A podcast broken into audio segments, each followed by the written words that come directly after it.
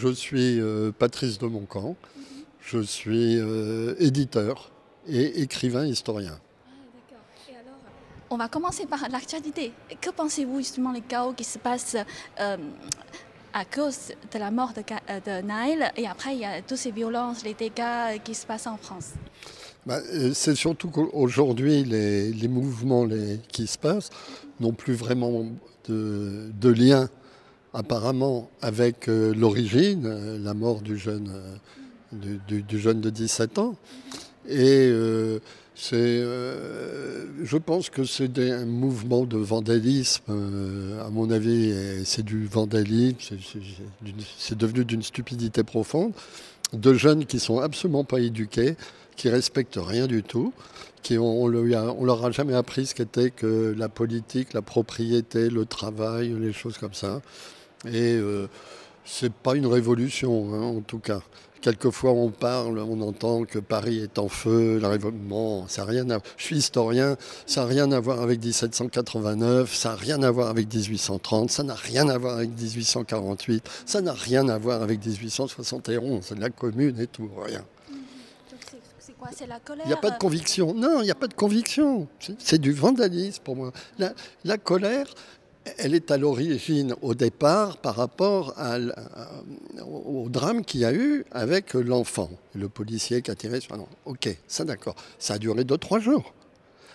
Ce qui se passe depuis, non, c'est du vandalisme. C'est des jeunes qui vont euh, chez Nike, euh, rue de Rivoli, casser Nike pour prendre des chaussures, qui vont euh, chez Franprix pour euh, prendre de la nourriture. C'est tout. Ça n'a aucune idéologie, ça n'a aucun, pour moi, hein, ça n'a aucun mouvement, aucune conviction, rien du tout. C'est le, le désordre pour le désordre, et pour eux personnellement, toujours. Il n'y a pas, pas d'intérêt social dans leur mouvement, c'est pas vrai. Euh, comment vous expliquez justement leur euh, comportement? Ben, je- J'explique leur comportement. Moi, je pense surtout par un manque d'éducation totale. Euh, c'est pas les gens qui réclamaient pour la retraite ou des choses comme ça qui, faisaient des dégâts.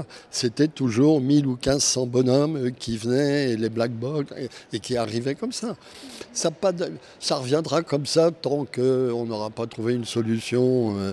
mais, je pense que la, seule solution, c'est... euh, eh, mais c'est long, c'est quelque chose qu'on a perdu. C'est un sens civique, un sens social, un sens culturel.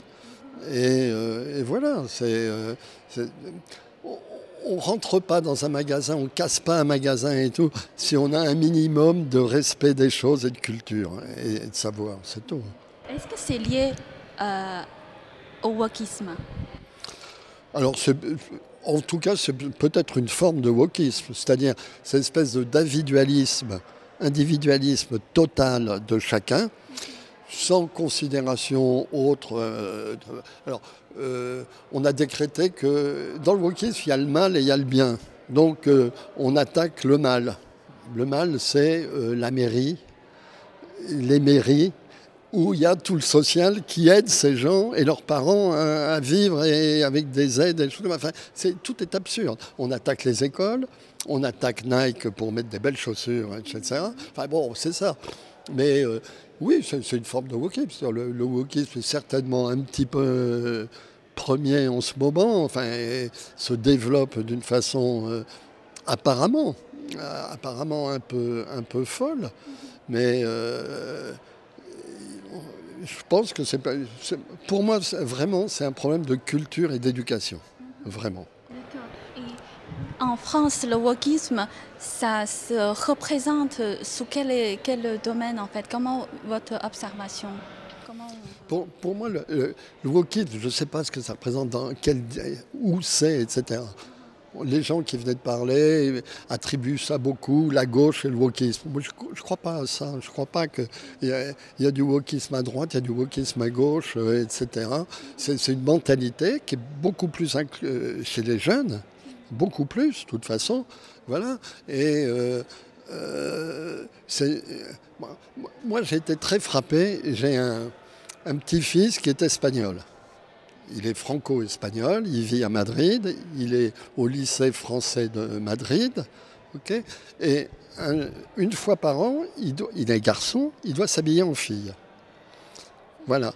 Et donc, une fois par an, ma fille, qui est pas woke du tout, euh, lui dit qu'il est malade et il va pas à l'école ce jour-là. Je trouve invraisemblable de dire à des enfants, tu es un garçon, mais si tu préfères être une fille, sois une fille. Je trouve invraisemblable à une époque où tous ces jeunes parlent d'écologie, de respect de la nature. Il faut respecter les arbres, il faut respecter les oiseaux, il faut tout respecter. Et alors, on ne respecte pas qu'on soit un garçon ou qu'on soit une fille. C'est peut-être la chose la plus naturelle qui soit. Il y a des garçons et il y a des filles. ça, c'est une. En soi, je trouve ça débile, c'est tout. Mais je trouve que c'est une mentalité qui est absolument effroyable. C'est-à-dire, on ne reconnaît plus la réalité des choses. On a inventé une autre réalité, hein, le yel. On n'est plus il, on n'est plus elle, on est yel. Euh, c'est absurde et ça ne fait pas l'unité. Si c'était quelque chose qui réunissait les gens et tout, mais pas du tout. C'est pas, pas parce qu'on est yel qu'on est euh, mieux avec un garçon ou avec une fille. Ça ne change rien. C'est tout dans les formes et, euh, et, toujours, je reviens, dans l'inculture totale. Selon vous, c'est quoi le but de la promotion de LGBTQ, tout, tout, tout ça? Quel est le but final?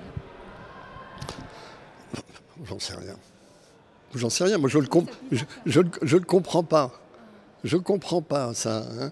Les LGBT, les trucs comme ça et tout. Je ne le comprends pas. Je ne vois pas l'intérêt.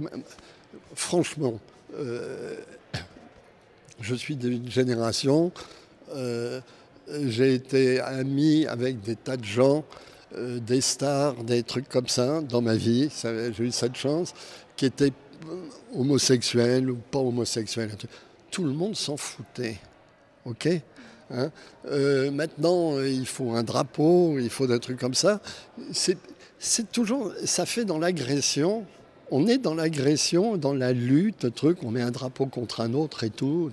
Je ne comprends pas tous ces mouvements. Bon, alors, je ne suis pas bon pour ça, je ne suis pas sociologue, euh, euh, je suis un pauvre citoyen français qui a vu pas mal de choses et qui ne comprend pas tout aujourd'hui. De toute façon, l'avenir, il appartient aux jeunes. Donc les jeunes, ils sont à l'école. Ils sont en fac aujourd'hui, à l'école et en fac. C'est là que se pose le problème. La réunion qu'on a faite là, elle est très bien, très intéressante et tout. Mais on est à certaines catégories sociales d'âge qui fait qu'on est tous convaincus. Ok? Bon, c'est très bien, et c'est très bien de commencer à faire des choses comme ça. Mais il faut surtout faire venir des jeunes il faut aller dans des écoles, il faut aller euh, dire aux profs, arrêtez, euh, arrêtez, vous avez le droit de penser ce que vous voulez penser, mais laissez les autres penser aussi un peu différemment. Voilà.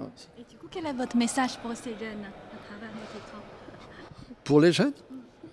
Euh, Alors, plus que tout, qu'ils soient eux-mêmes, qu'ils qui soient dans, bien dans leur société, ça commence par la famille, et puis après les copains, etc. et tout, et qu'ils soient heureux, euh, qui fassent ce qu'ils aient envie de faire, qui, passent leur vie heureuse à faire. Vous faites de la télévision, vous aimez ça, c'est un bonheur quand on travaille dans ce qu'on aime. Et le travail, c'est important. Après, on, arrête de travailler à 62, à 64, à 65, à 70. Si on est heureux dans son travail, on s'en fout de travailler jusqu'à 65 ans et plus. Mais moi, je pense que c'est le, truc principal dans la vie, on est tous obligés de travailler parce qu'il faut qu'on gagne sa vie. hein, on nous l'a donné, mais il faut la gagner quand même. Hein. et ben, euh, donc il faut travailler et si il faut trouver le moyen de travailler dans ce qu'on aime, dans un métier qui nous fait plaisir, où on part le matin heureux d'aller bosser. Je vous en...